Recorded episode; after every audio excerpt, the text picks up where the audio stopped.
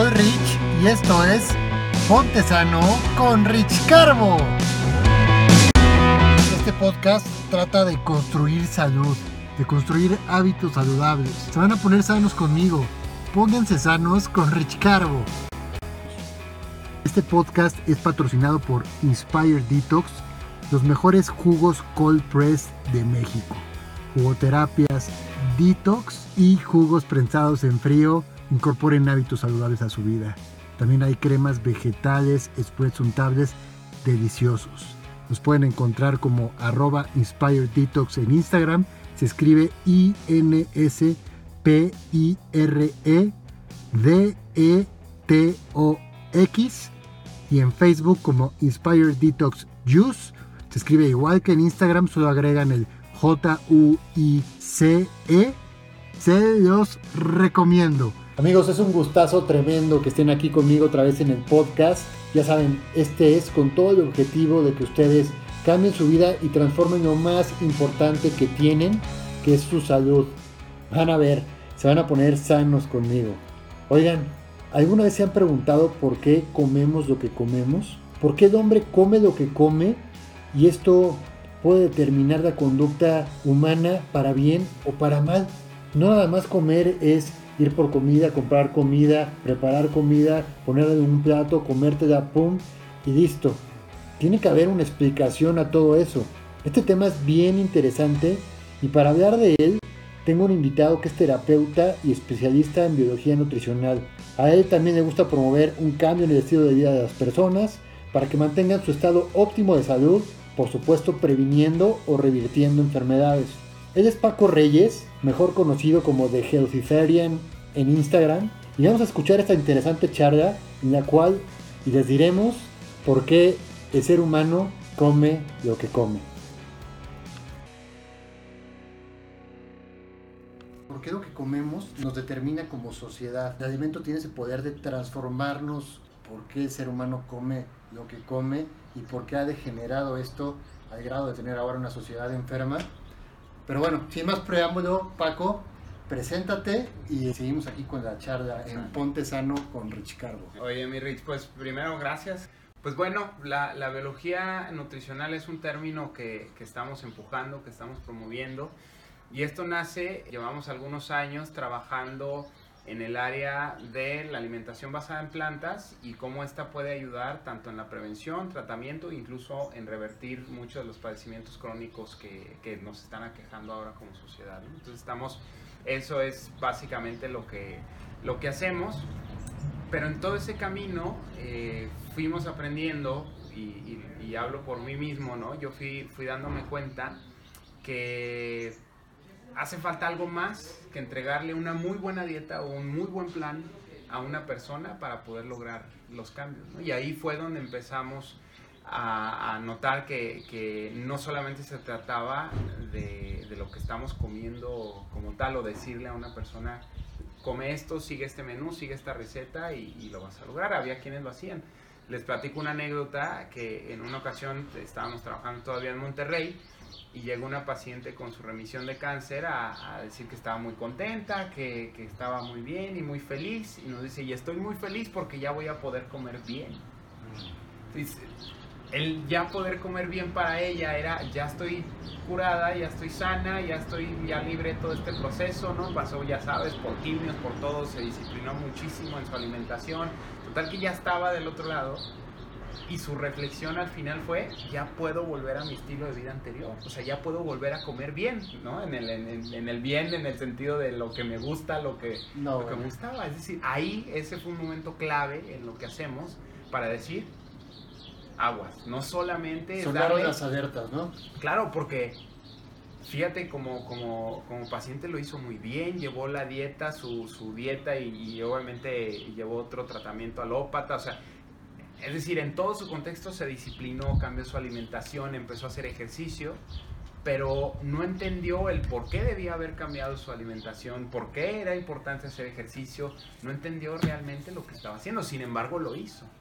Pero ¿qué pasó? Que al final de cuentas no entendió nada. Y ahí fue donde para nosotros fue, perdón por el francés, pero decimos fue el rayo desapendejador, ¿no? De decir, las personas pueden tener el mejor método para recuperar su salud o salvarse la vida enfrente y puede ser que no entiendan nada a pesar incluso de llevarlo a cabo. Entonces ahí fue donde para nosotros fue una reflexión muy interesante decir, oye, vamos a profundizar más y sobre todo en el tema de educación. Y que es ahí donde entendimos que, primero que nada, ¿por qué biología nutricional? Porque es entender desde la perspectiva de la biología del ser humano, que somos, dónde estamos, por qué estamos aquí, qué estamos haciendo, por qué comemos, para qué comemos, cómo comemos. Entonces entender toda la, todo el contexto biológico de, del ser para poder atenderlo de una manera integral. Y cuando ya te clavas en ese asunto de entender biológicamente qué somos, pues es bien, bien interesante porque incluso con nada más una composición sencilla de saber cómo estamos compuestos, podríamos dar con un esquema nutricional sencillo, pero muy funcional, porque la, la misma, eh, pues sí, la misma naturaleza te está indicando qué es lo que ocupa, ¿no? El ejemplo más sencillo es entender que somos mayormente agua, ¿no? Hay quienes se pelean entre el 60 al 70% de agua, Quiere decir que el 70-60% de nuestra alimentación debería ser ¿qué? Frutas y verduras son los alimentos que más agua tienen. Del resto, proteínas, grasas y estás del otro lado, ¿no? Es decir, ni siquiera tuviéramos que profundizar tanto si quisiéramos entender a manera generalizada como seres biológicos qué es lo que nos corresponde comer. Obviamente está la individualidad y, claro que eso ya ahí va, va a variar, ¿no? Pero es ese tipo de mensajes, ese tipo de, de, respuestas que están ahí en la biología, que están ahí en nuestra biología, en la naturaleza, que a veces pues pasamos por alto. Obviamos. Obviamos, claro. Sí, es, y eso es común, común, común, se repite, se repite, se repite. La gente no cambia lo que lo enferma, no quiere a fuerza del remedio mágico, la pastilla mágica, quiere todo que se le, se le solucione la vida, ganarse el billete de lotería pero no sabe que hizo diferentes actos, diferentes hábitos para llegar a la condición de salud a la cual llegó, ¿no? Tal pasó con la, la, señora. ¿Y por qué, por qué la gente, por qué comemos tan mal? O sea, hay una magia oculta, una industria oculta que quiere que, que estemos enfermos. ¿Por qué? A diferencia de los animales que ellos, pues por instinto saben cuál es su alimento de preferencia, qué comer, ¿por qué nosotros no sabemos eso, estamos totalmente bloqueados en la conciencia o también este, pues nos gusta complicarnos la vida, ¿no? Yo también cuando estudiaba la, carrera de nutrición era este, contar las calorías acá y la porción de acá y, y digo, ¿por qué nos podemos hacer tantas cosas y de verdad esto es tan fácil? Tan sencillo. Pues justamente es esto que te digo, es decir, empezamos a... Uno es que, retomando lo que dijiste al inicio de, de la charla, de por qué comemos, por qué el ser humano hace todo esto, pues creo que literalmente todo empezó por querer comer. Es decir, si nos remontamos antes de la agricultura, pues comer era una misión imposible, ¿no? Era dedicar todas las energías, todo el conocimiento y todo lo que, lo que teníamos al alcance para buscar el alimento.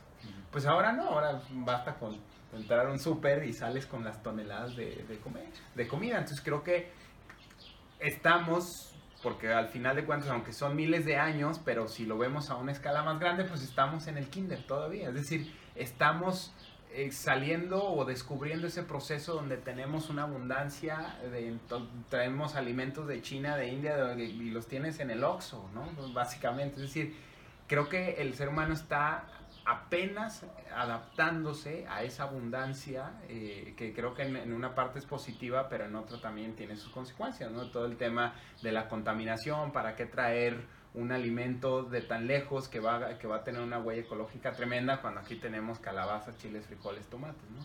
Pero bueno, sí, es otro tema. Lo que voy es que creo que como sociedades, justamente las sociedades, cuando, cuando entra la agricultura o cuando, cuando adaptamos la agricultura como un método, pues empezamos a, cambiar nuestro modus vivendi. Y de hecho las sociedades, en teoría, se formaron para entre la comunidad poder garantizar esa misión tan imposible que era conseguir alimento. Al final de cuentas todo giraba alrededor del alimento y no nos vamos tan lejos. Yo hace 500 años todavía en nuestro continente los dioses quiénes eran? Dios del maíz, o sea, literalmente la comida estaba elevada a un nivel sagrado, a un nivel divino, ¿no?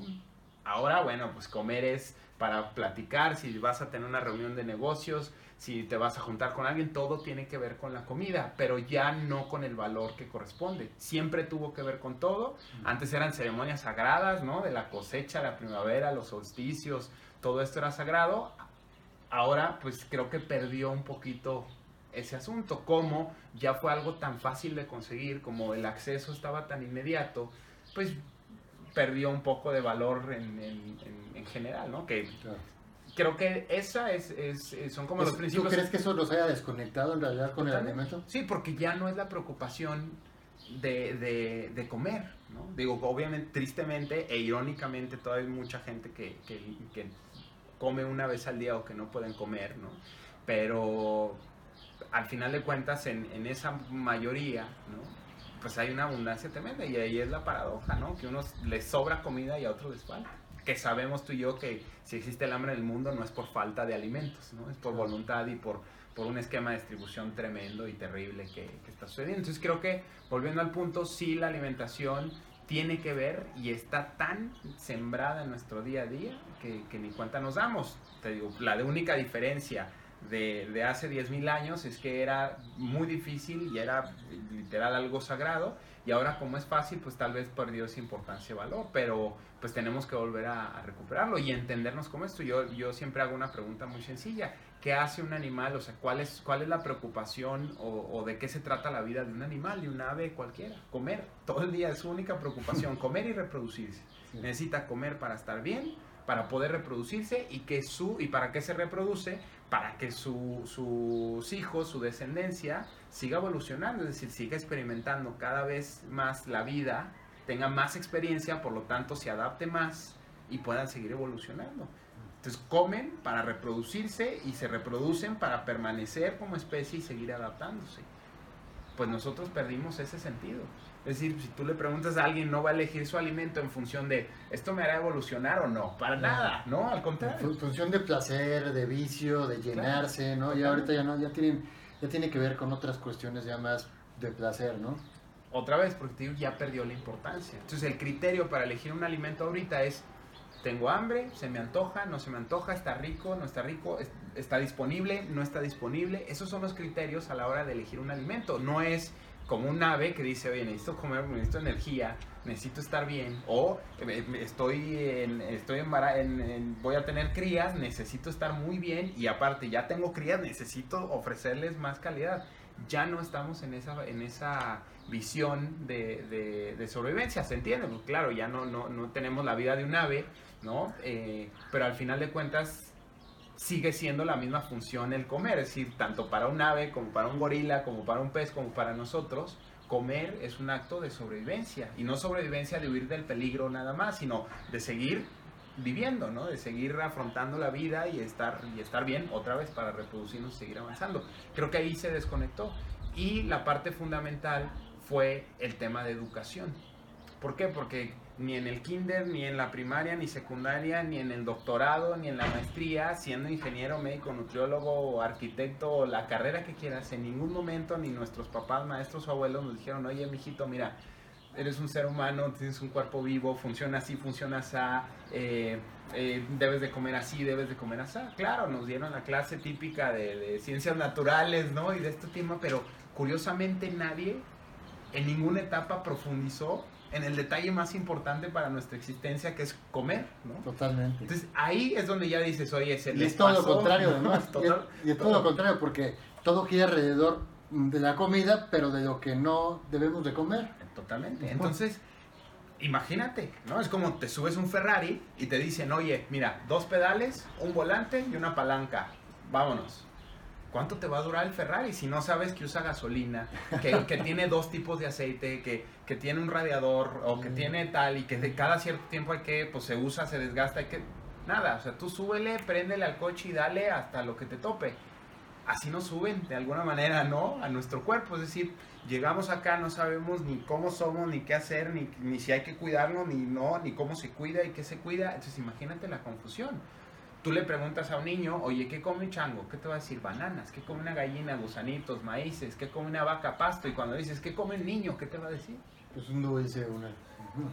Fíjate el embrollo que tenemos, que somos la única especie que se equivoca a la hora de comer.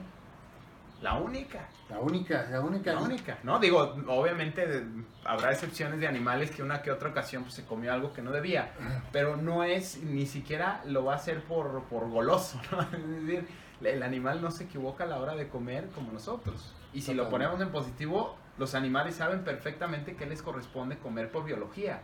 Nunca vas a ver a un león bajando cocos de una palma, no vas a ver una vaca persiguiendo una presa. Se puede morir de hambre la vaca y no la vas a ver persiguiendo una presa. Entonces, ¿qué quiere decir? Que tienen perfectamente definido, son conscientes perfectamente de cuál es el alimento que les corresponde. Claro, un perrito, ¿no? Lo sacas de su entorno, porque finalmente lo sacamos de, su entorno natural, y claro que va a empezar a comer como nosotros. Y va a manifestar, curiosamente, y ahora lo sabemos, que las mascotas ya están manifestando las enfermedades de sus dueños. Entonces, creo que ahí fue, eh, imagínate el error como especie, que un león se levante en la mañana y diga, no tengo idea de qué comer, qué comerán los leones. No, pues me voy a echar, pues voy a empezar a comer pasto. ¿Qué le va a pasar a ese león que está confundido en, que no tiene idea de cuál es lo que le corresponde comer y que se la pasa comiendo plantas y se vuelve herbívoro el león? Pues obviamente no va a sobrevivir o va a tener una calidad de vida tremenda. Entonces creo que eso es lo que está pasando, que somos una especie que por todo este movimiento, que claro que la situación es muy compleja, ¿no? Social, cultural, etcétera, nos perdimos en ese asunto y ahora pues somos una especie que no reconoce y no sabe qué es lo que le corresponde. En serio, digo, si haríamos una encuesta y dice, a ver, usted dígame que como ser humano, ¿cuáles son los alimentos que les corresponde comer? Pues te va a poner todo. Y fíjate qué curioso, y en las conferencias me pasa siempre, que todos me dan esa respuesta. Y de hecho yo la pongo, obviamente les digo, les adiviné, no les adiviné, sino más bien es el, pensamiento común. Dice chango, dicen bananas, vaca, pasto. Y cuando dices, ¿y qué come el ser humano? Y la respuesta de todos es, de todo.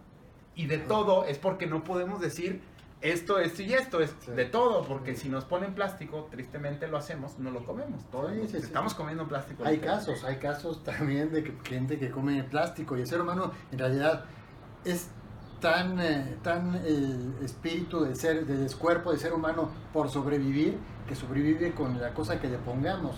El tema es que la calidad de vida, el equilibrio de los órganos, no va, a ser, va a ser nulo, nos vamos a enfermar, nos vamos a morir y vamos a, vivir pésimo. Pero, ¿de quién es la culpa? Porque ahora, ahora pasa que, pues, obviamente, ya estas personas que te responden y que vemos este, normalmente en la cotidianidad, pues no tienen la culpa, en realidad es culpa de, seguir un poco la corriente y las costumbres de sus ancestros, de sus ancestros, de sus ancestros, y ahora como que el sistema tampoco contribuye, hay mucha tecnología, mucha desinformación, muchos intereses. ¿A, quién le, atribuirías, atribuirías, la culpa de que se haya roto ese como vínculo con el alimento? En el contexto de que pues ya el alimento ya no es para nutrir eh, fisiológicamente al ser humano, las células, el equilibrio de las células para proporcionar la fuerza vital, ya no, ya en ese contexto biológico, fisiológico, químico, pues no sé, de, especie humana ya no, ya no lo tenemos. ¿Quién, quién tuvo esa, en el momento, o sea, tuvo que haber como un punto de quiebre que mencionaste algo así que, que el ser humano, en qué momento ya de la industrialización, como que perdió todo ese vínculo y se empezó a exponenciar las enfermedades. O sea, ¿es este siglo, es el pasado? Pues mira, yo creo que, que definitivamente es algo muy complejo, ¿no? Y yo creo que ahora sí que, como dicen, si le rascamos vamos a terminar miles de años atrás. Yo creo que, que estamos en un proceso de aprendizaje, ¿no? Y, y, sabemos que la evolución al final de cuentas es una cuestión de ensayo y error yo creo que ahorita nosotros nos refleja un poquito más de tragedia o, un poquito más shock porque estamos viviéndolo inmediatamente. Pero si, si nos vamos a una escala, tal vez si nos viéramos en, lo que tiene la humanidad con la historia del planeta, pues estamos en, en, una, en, unos segundos, ¿no? Eso no justifica obviamente el desastre que estamos causando y, y toda esta parte. Lo que sí es que creo que eh, sea responsabilidad compartida sabemos inmediatamente y creo que eso todos los identificamos que el individuo pues tiene una responsabilidad interesante y sobre todo porque es su salud, ¿no? Es su cuerpo y hay una responsabilidad. Pero como el ejemplo que, que, te, que te platicaba ahorita, o sea, si se aplica un examen a 10 alumnos y, y, de esos 10 alumnos uno reprueba, pues obviamente tal vez ahí sí la responsabilidad es del alumno porque pues estuvo distraído, no puso atención o, simplemente trae ahí un, un, asunto y bueno, fue cuestión del alumno, los demás entendieron perfectamente. Pero si tienes un salón de clases con 10 alumnos y te reprueban 7, pues tal vez ya no es cuestión de, la, de, los alumnos, sino tal vez ya es cuestión de lo que se les está enseñando, pues no es de la forma, no entendieron nada, entonces ahí ya es una, una recarga un poquito más hacia el sistema. Ahora, si ves las estadísticas en nuestro país, donde 7 de cada 10 adultos, ¿no? De que son 48 millones de adultos en México, 7 de cada 10 tienen sobrepeso y obesidad, 1 de cada 3 niños y adolescentes tienen sobrepeso, eh, 50% de los mexicanos tienen problemas digestivos crónicos. Cuando ves esos números, si hablamos de ese examen, ¿no? De primaria, dices, ah, caray, si la mayoría está enferma, entonces no podemos decir que la responsabilidad es únicamente del individuo, sino también de el sistema que te está ofreciendo. Entonces yo creo que es compartida y hay que entender. Pero es el, es el dinero, es el gobierno, es el mismo ego del ser humano. Yo, creo que más bien se, se desplazó el otra vez la suficiencia, ¿no? Esa abundancia que se logró, creo que también medida con la agricultura y otros, dices, oye, pues ya hay tanto que ya no es una preocupación y pasó a segundo plano. La comida ya, ya pasó a, a ser un momento de quitarnos el hambre. Como estuvo esa abundancia, llegó un momento de entrar ya en términos de placer. La industria de la gastronomía no está enfocada en la nutrición. Totalmente. Está enfocada en el placer. Es decir, la gastronomía, si te va a tapar las arterias y eso te puede. no importa. Aquí lo que importa es que sepa muy rico. Y que, se, vea, muy rico, claro. Entonces, la gastronomía perdió el sentido porque no comemos para darnos placer.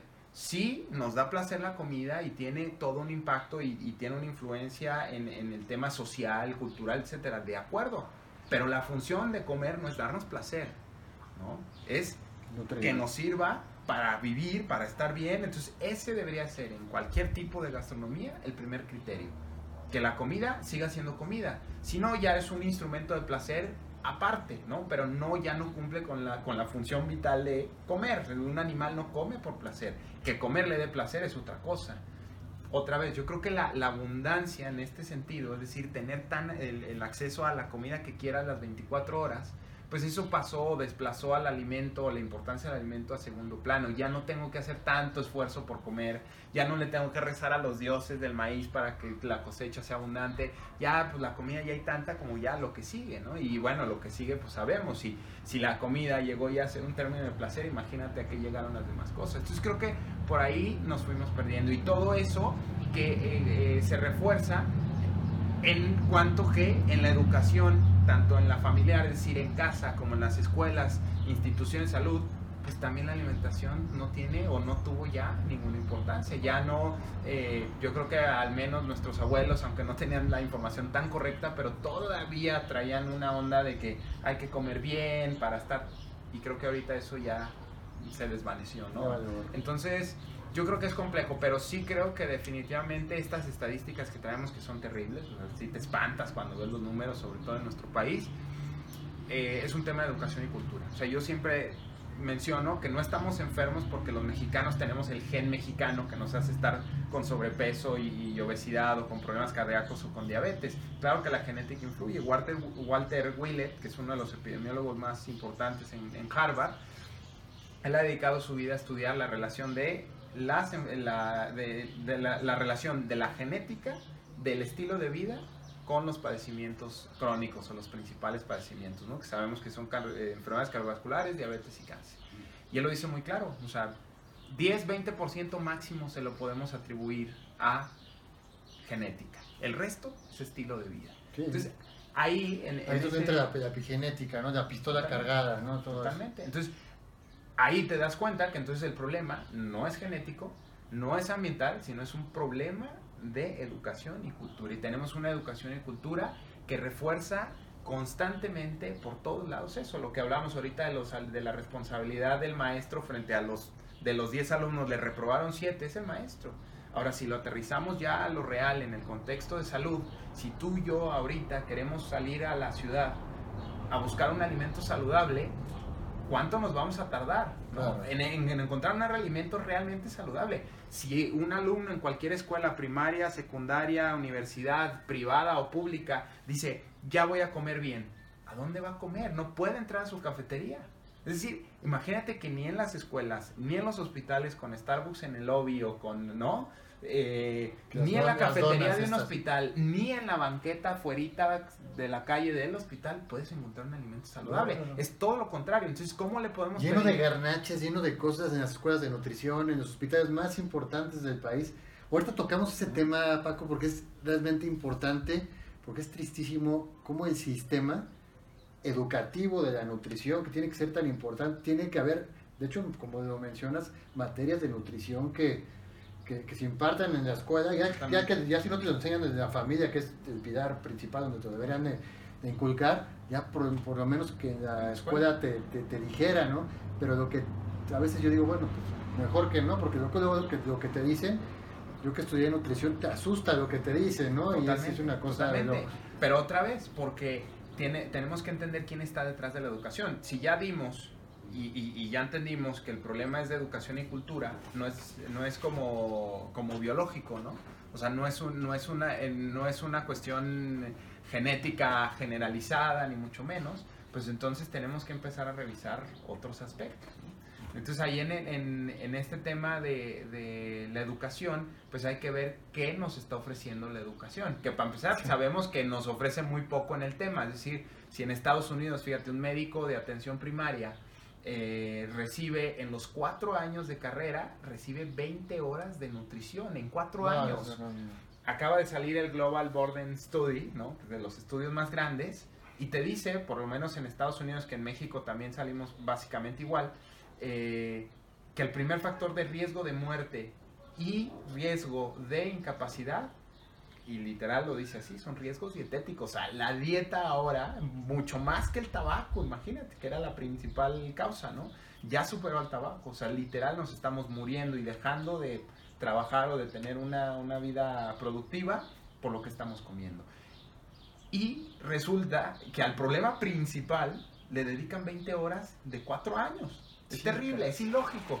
Lógico. Pero sigue, siguen funcionando así y se entiende que, claro, la educación, tristemente, las escuelas, las universidades no pueden avanzar a la velocidad que avanza la ciencia ahorita. ¿Cuándo Pero te, eso te llegó este chip a ti? ¿Cuándo te llegó esa, esa... Porque yo soy curioso con las personas que piensan un poco como yo. ¿Cuándo, ¿Cuál fue tu, tu, momento de luz en el que dijiste, ya sea de chico, de grande, o sea, en el que dijiste, esto no es lógico, no puede ser? Mira, uno fue que, que, afortunadamente yo, yo hice este cambio de estilo de vida no por una cuestión de salud mía, pero sí por el tema de mi abuela. Mi padre médico, imagínate, médico alópata, eh, tratando a mi abuela, su madre, por años, y resulta que, que, a una tía, ya sabes, la tía loca de la familia, ¿no? Que, que en ese momento pues crees así, ¿no? Ahora nosotros somos los locos, pero eh, se le ocurrió llevar a mi abuela con un médico... Eh, naturistas a un hierbero, ¿no? En aquel entonces nosotros lo interpretábamos, pues, ay, pusieron una dieta a la abuela y listo, ¿no? Pues para no hacerte la abuela larga, nos regresan a la abuela overhaul, ¿no? O sea, completamente distinta, sin sobrepeso, sin medicamentos para el corazón. Es una cosa que para todos fue un shock. Imagínate el shock para mi padre, porque era su mamá y era, aparte su mamá, su paciente de años y todos sus especialistas tratándola y operaciones por años y un tipo con lechugas, pepinos y tomates la regresa afinadísima. Entonces ahí fue un shock durísimo, obviamente para toda la familia, mucho más para mi padre, que dijo, afortunadamente, pues le dio curiosidad y dijo, a ver, a ver, aquí hay algo que yo no sé, que no conozco y que está dando estos resultados, ¿qué está pasando? Y ahí es donde se mete. Después de ahí nos empezamos a meter, yo estaba trabajando mucho también en, en el área social allá en Chihuahua y fue ahí donde yo quise integrar la parte de la alimentación a este proyecto social que traíamos y poco a poco ahí nos fuimos ya metiendo. Ya después mi hermana y yo nos clavamos en la de la biología. Después nos vamos a, Monterrey, estuvimos ya ahí en Monterrey eh, trabajando con trofología, ¿no? Con, con, este, con el maestro Donato. Ahí también aprendimos muchísimo, estuvimos trabajando, estuvimos ya experimentando toda esa parte. Y en estos últimos años nosotros tratamos de meterle un poquito más de, pues, la, todo el sustento científico que hay, ¿no? Porque pues antes para revisar un estudio pues tenías que lanzarte casi a la universidad a, la, que le hizo, ¿no? Pero ahorita estás a un clic de la, toda la evidencia científica que quieras en el mundo y hablando de alimentación hay muchísima. Y no tanto como para darle un respaldo, que creo que sí es muy importante, pero sobre todo para encontrar cosas nuevas, ¿no? Y cosas que funcionan. Es decir, la medicina tradicional mexicana, que creo que es de las, de las más importantes del mundo, pues imagínate, hay una cantidad de plantas medicinales tremendas que obviamente hace 200, 300 años sabían que era medicina, pero que ahora afortunadamente ya podemos tener un estudio que te dice que sí es, o sea, que ya quedó, que el hierbero, ¿no? Ya no es un hierbero como tal, es decir, había un conocimiento profundísimo y sabían que esa planta en ciertas situaciones, en ciertos padecimientos funcionaba. Ahora pues ya hay el estudio científico que ya lo hizo con estudios controlados y que funcionan.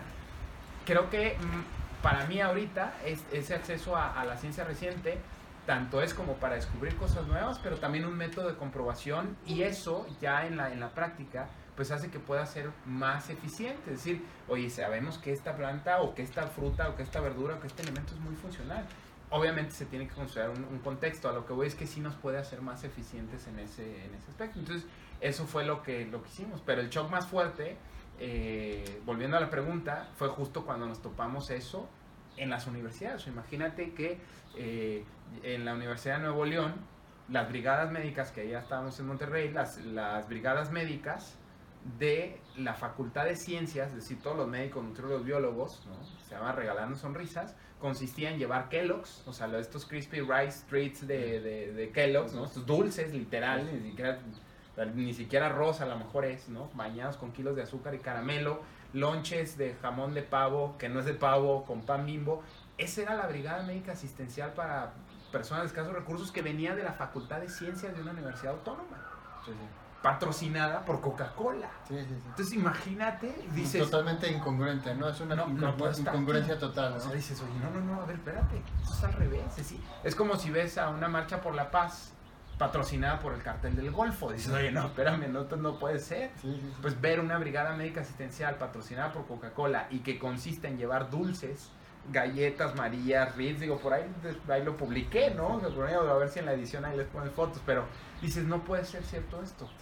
Me llamó mucha atención eso porque porque realmente no consideramos, y hay personas que dicen, no, pues qué buena onda que los de Kellogg o de Coca-Cola, este, el Instituto de la Nutrición, tal, y, digo, y, le digo yo así, honesto, ¿no? Como se digo, mira, o sea, estos cabrones lo, lo que quieren es un retorno de su inversión, ellos meten una lana para, para este para tener un retorno y tener ganancias. Es un negocio. Como tal negocio, es respetable que pues, metas tu negocio con el objetivo de ganar dinero. Y, obviamente saben perfectamente, digo, la verdad es que creo que esto sí ya es más, más arriba de la empresa, pero lo saben perfectamente que, que tienen que colarse a eso para cambiar su imagen.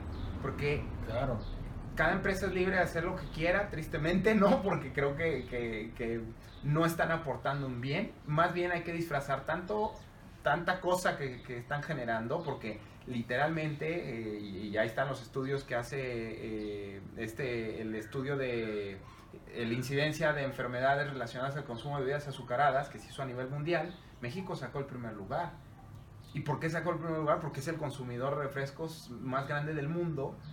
Y, y literalmente a las bebidas azucaradas le podemos atribuir, atribuir 25 mil muertes por año en México. Es lo que, lo que está causando todo el narco.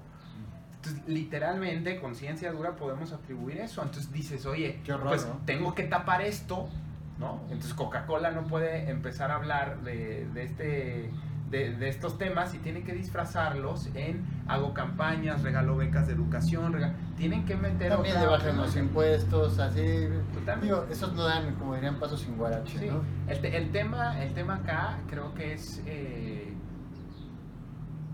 ni siquiera es, es las empresas como, como tal, sino el consumidor, porque al final de cuentas, y eso creo que es algo muy cierto, pues sigue vendiendo porque la gente sigue comprando, ¿no? Entonces, creo que como consumidores tenemos más poder que las empresas, pero no nos hemos dado cuenta. Totalmente. Y ya ahorita nos podemos dar cuenta de qué tan poderosos somos.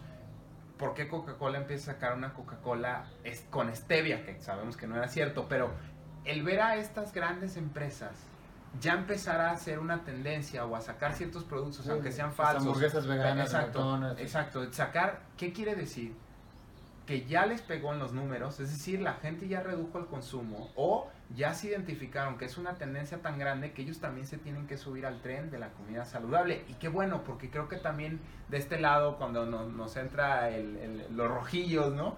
Pues sí, la utopía sería que no existieran los Oxos para nada. Creo que más bien es que yo pueda entrar a un Oxxo y que pueda encontrar una fruta, que pueda encontrar un cereal o que pueda encontrar un snack saludable, ¿no? Unas almendras, ¿no? No pides más, ¿no? es decir, que entráramos a esto súper, que a mí me da mucha alegría entrar ya a una comercial mexicana y ver un pasillo con productos saludables que oye, ¿qué les cuesta?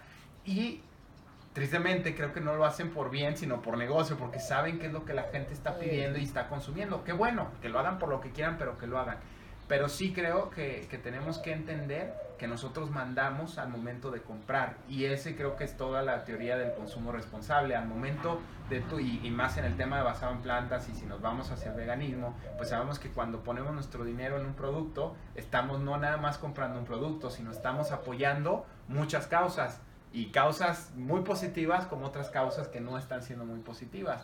Creo que ahí tenemos que entender la conexión. Y sobre nuestros alimentos, eh, y relacionada a la salud, pues si yo no tengo esa información, si no sé leer etiquetas, y aunque supiera leerlas, pero no sé lo que me hace bien a mí, va a ser muy difícil que yo pueda estar comprando ¿no? o consumiendo alimentos que me estén ayudando a la salud. Pero volviendo otra vez al tema de educación es difícil porque ni en una escuela, por ejemplo, podríamos hacer ese ejercicio de elegir alimentos saludables realmente porque, porque no está. Entonces si en la educación estamos a ese nivel y tristemente sabemos que la industria está detrás, de la educación, va a ser muy difícil, ¿no? o todavía es complicado, que venga la información desde arriba hacia abajo.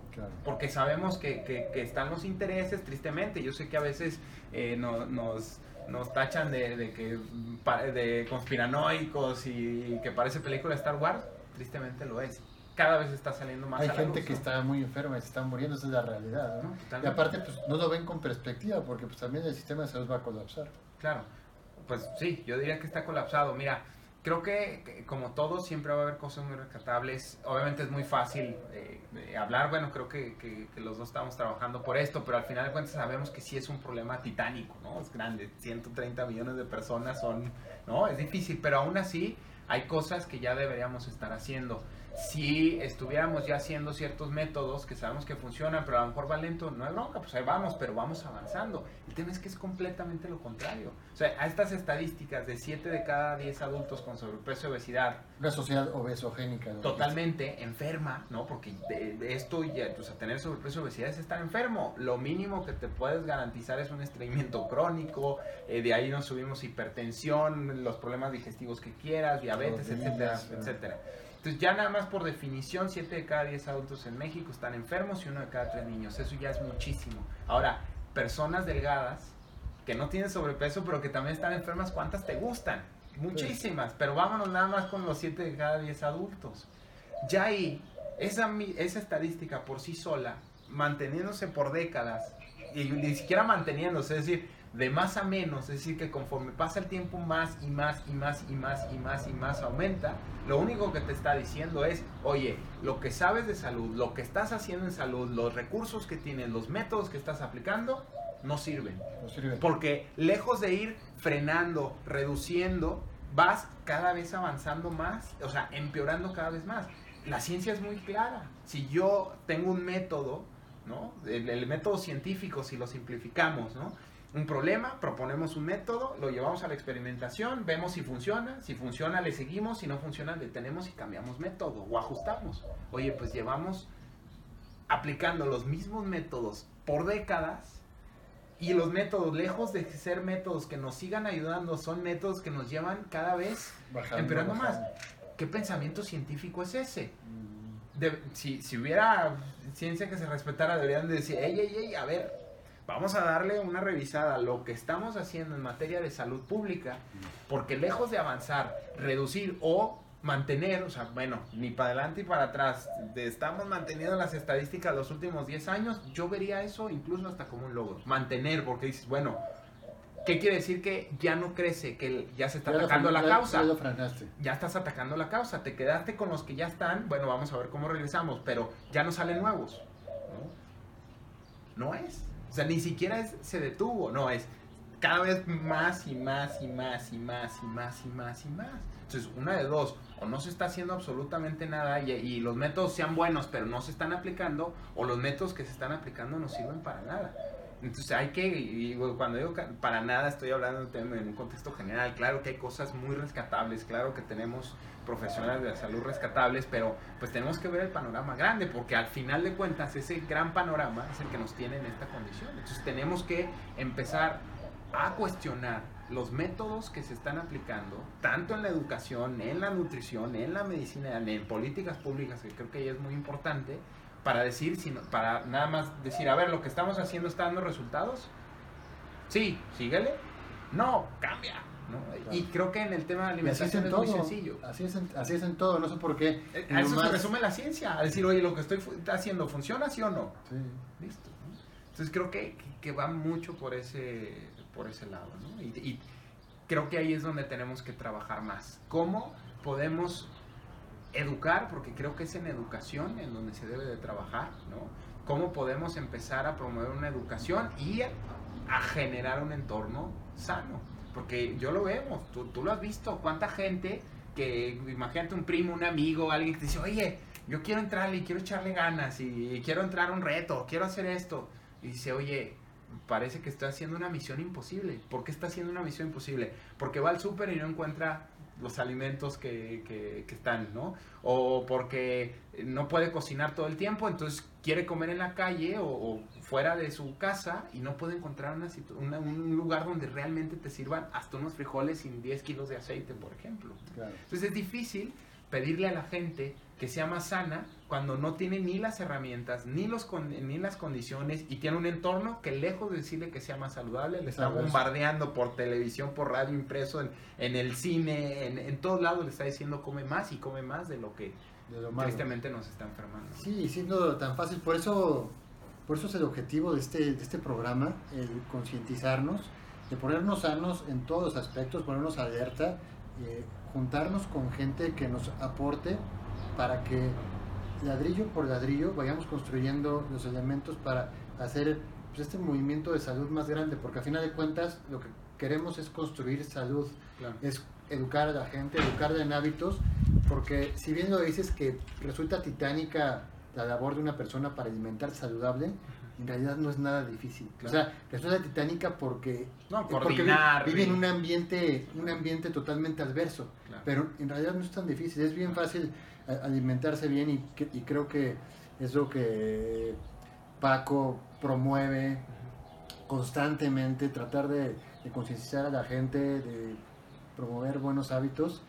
Y bueno, eso es lo que, lo que, lo que queremos día con día, lucha, es nuestra lucha, es nuestra misión, porque es la única manera que se va a poder lograr algo, es la única manera. Y, y, y, me refería en el tema de Titánico, en la cuestión de que es difícil coordinar a 130 millones de personas. Pero totalmente de acuerdo. Porque coordinas también sus vicios, sus adicciones, de que ya dijo su tía de que no está comiendo carne o sus papitas para ver el fútbol o, ¿no? por ejemplo, cosas. Sí, o sea, cambiar una cultura eh, tan arraigada, ¿no? y, más como la, la, nuestra, es complejo en el gran panorama. Pero en el, en el sencillo, ¿no? Lo que, lo que hablamos, o sea, vuelve a la misma. Y, y, eso estamos haciendo, fíjate qué curioso, que, que que ahorita la novedad es regresar, ¿no? O sea, lo, lo que hacemos y yo creo que vamos al mercado a comer, ¿no? Literalmente. O sea, estamos, estamos regresando a, a, esa parte y yo creo que no es regresar a cocinar en la piedra si quieres. O sea, creo que también, no, no porque sea antiguo es sagrado, pero tampoco no porque sea antiguo quiere decir que ya no funciona, ¿no? Eh, por ahí hay una frase que a mí me, me, me marcó muchísimo, que, eh, sobre todo en, en, el tema de, de la ciencia, que dice lo que ahora es ciencia, antes no lo era. Ahora se llama ciencia. Sí, pero... y, lo que, y, lo que, y lo que ahorita no es ciencia probablemente lo va a ser.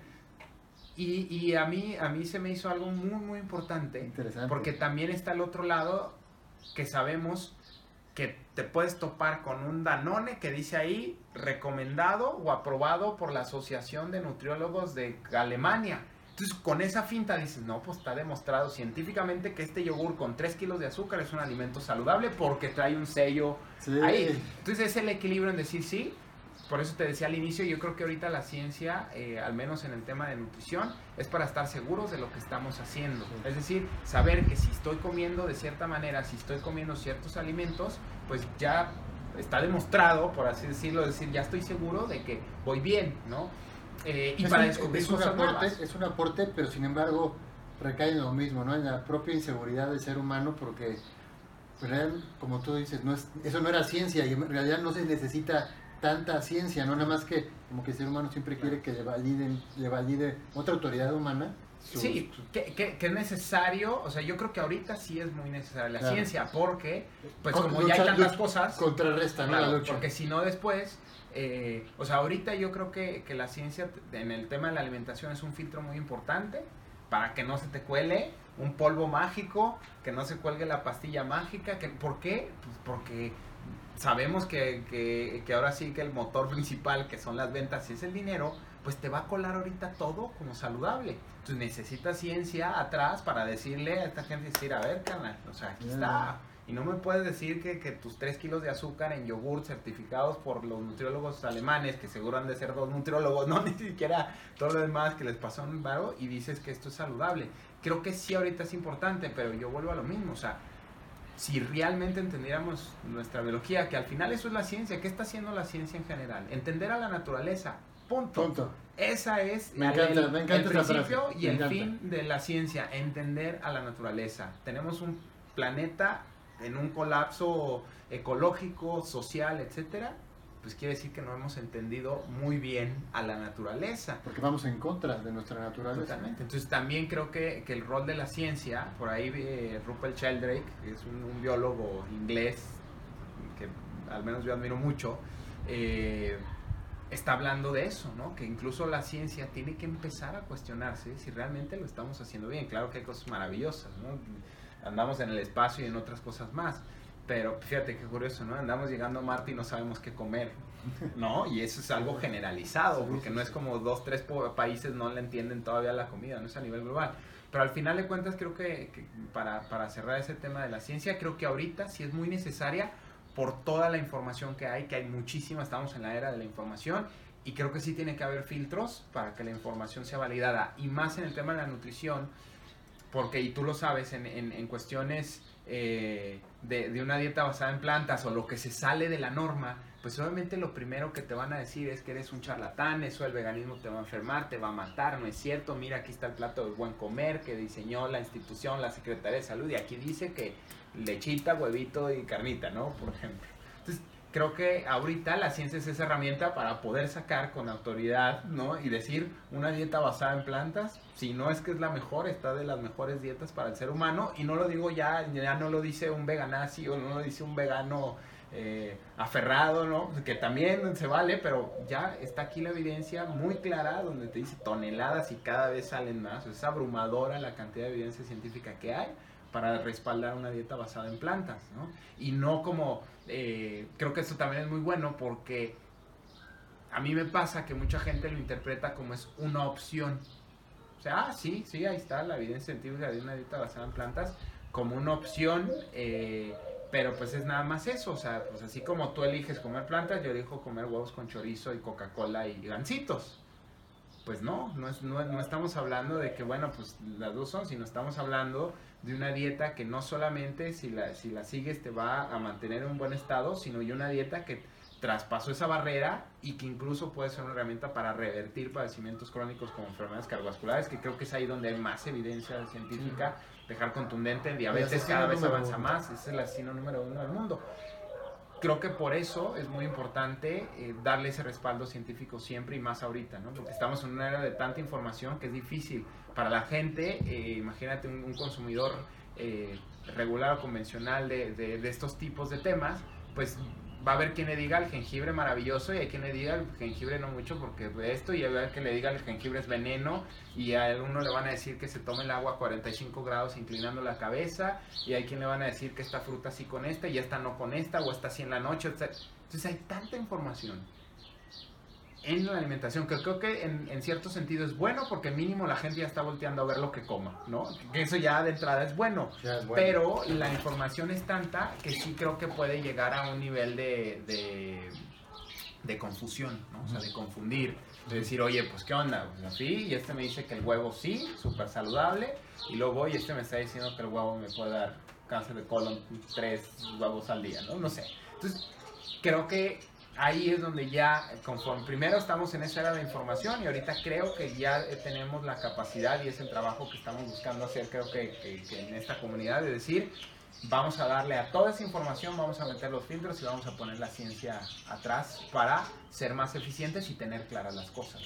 Creo que por esa parte, para mí es maravilloso, o sea, ya quisiéramos hace 10 años tener el acceso a los estudios y a la ciencia que hay ahorita, eh, y, ahorita es muy, muy importante en ese aspecto. Yo, yo rescataría mucho como esa, como esa parte, pero al final sí creo que el conocimiento, la sabiduría, pues no está, no está, no sale de un laboratorio nada más, ¿no? O sea, creo que, que eh, y lo hemos visto, ¿no? Todavía no se logra entender cómo... Eh, por miles de años había técnicas de medicina y, ya sabían en cuestiones herbolarias, etcétera, cómo tratar padecimientos que ahorita decimos, wow, ¿no? Entonces creo que, que nada más es un, es un refinamiento.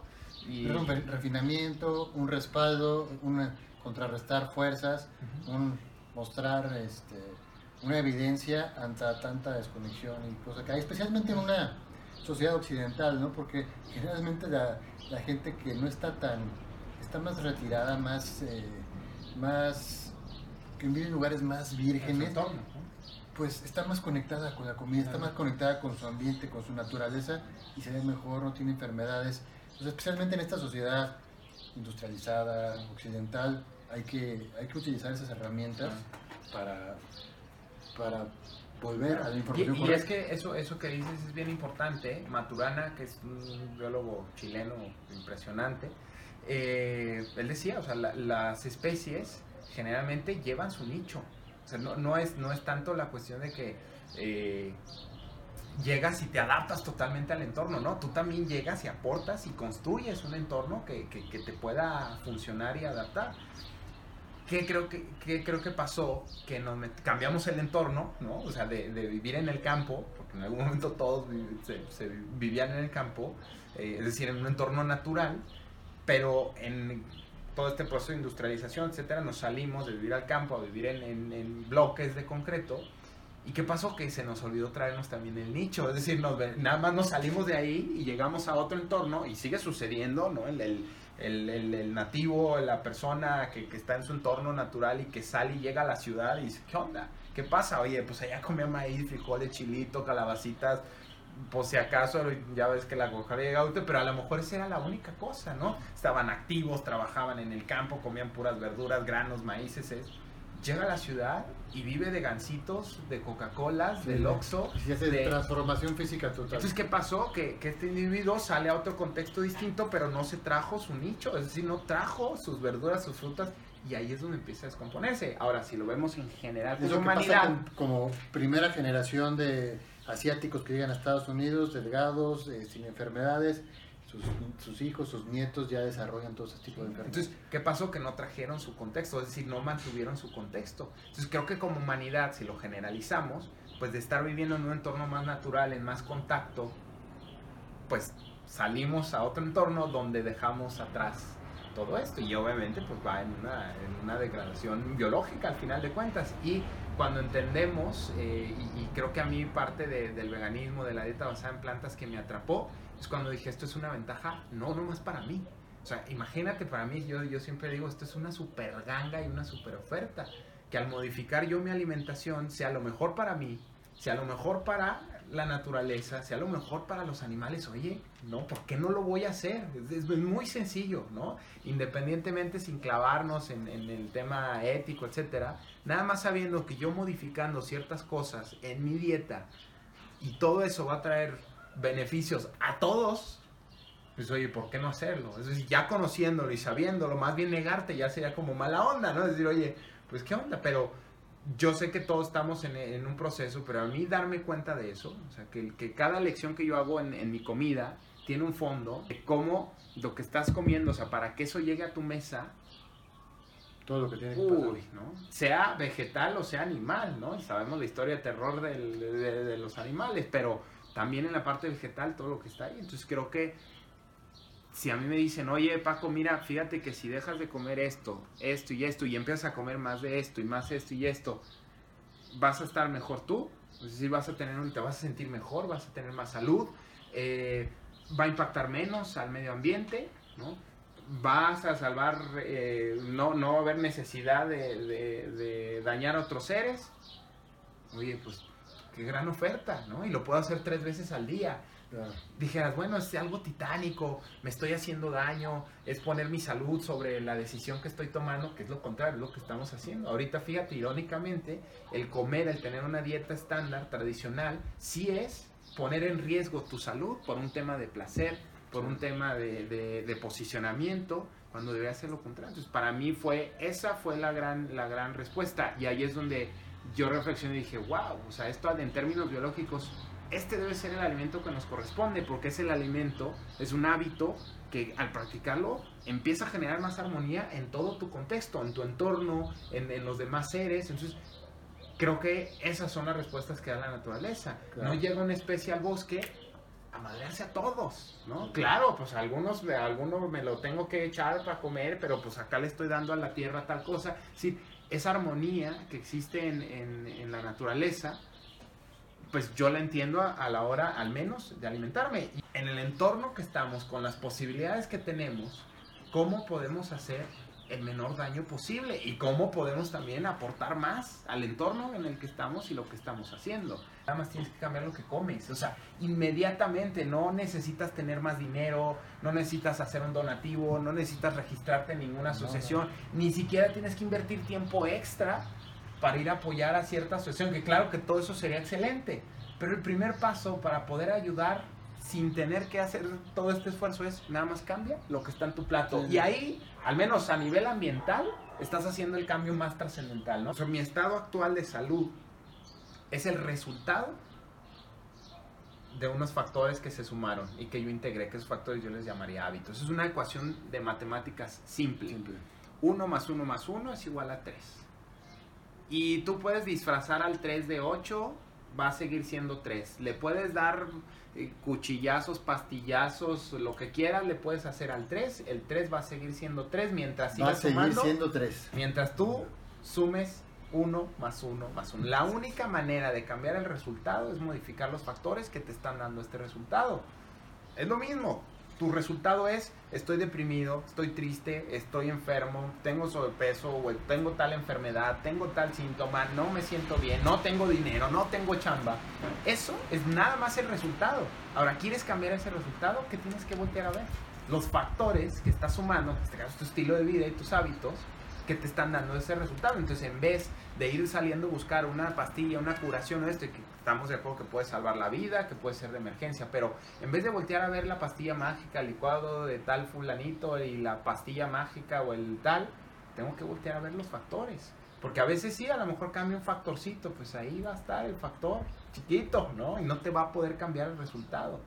Pero si yo cambio mis resultados, si en vez de 1 más 1 más 1 pongo 100 más 100 más 100, pues tengo 300. Es la única manera de cambiar el resultado. Entonces, si una persona cambia lo que come, lo que bebe, lo que respira, lo que piensa, lo que escucha, lo que, no puede seguir igual. Es ciencia exacta, ¿no? Entonces, un paciente tenga gripa o tenga cáncer, se pone a comer bien, se pone a hacer ejercicio en la medida posible y empieza a trabajar emocionalmente, es imposible que siga igual. Y como seres biológicos también sentimos. ¿No? Tenemos emociones, tenemos relaciones, entonces todo eso tiene que empezar a considerarse cuando hablamos de un tema de salud, Si no, estamos atendiendo una parte de todo el contexto y ya está la persona bien decidida comiendo bien, pues va a aguantar dos días porque no entiende ni por qué está comiendo bien, trae unas broncas emocionales tremendas, entonces no, no se puede hacer un, eh, pues un contexto de salud general. Entonces creo que pues ahora sí que nos falta un poquito de, ese, trabajo, pero tú y yo sabemos, digo, y el que estemos aquí hablando de esto quiere decir que esto va creciendo cada vez más. Va aumentando la conciencia de las personas y además eso termina, termina por impactar porque, porque yo pienso que aunque la persona tenga algún tema emocional, depresivo, el alimento termina por un poco por abrir esa conciencia para que supere el tema. el mismo poder de la naturaleza te lo da, ¿no? Tiene sentido de que, pues, oyéndose lo más hippie, los alimentos que provienen de la energía solar, que interactúan con la tierra, pues va a provocar algo en nosotros que nos va a despertar esa conciencia. Entonces, creo que ese aporte, ese ladrillo, estamos haciendo, estás haciendo Paco de una manera muy importante y por eso yo se los voy a recomendar que lo sigan, lo sigan en sus redes. Habla con, eh, con conocimiento de causa, conciencia, con intuición, porque también eso lo tenemos en nuestro ADN en realidad. Y va a servir mucho a ustedes oír este tipo de personas para que abra su panorama y saber que lo que comemos nos determina. Por eso te agradezco estar aquí en el programa. Lo saben, conéctense con el alimento, pónganse sanos, los espero en el siguiente programa. Muchas gracias, Paco. Mi Richo, a ti. ¿Eh? Estés bien, saludos a todos. Saludos. Un gustazo que me hayan acompañado. No se olviden suscribirse al podcast y también, ¿por qué no?, hacerle una reseña. Les agradezco mucho su atención y estamos aquí en Ponte Sano con Rich Carbo. Bye.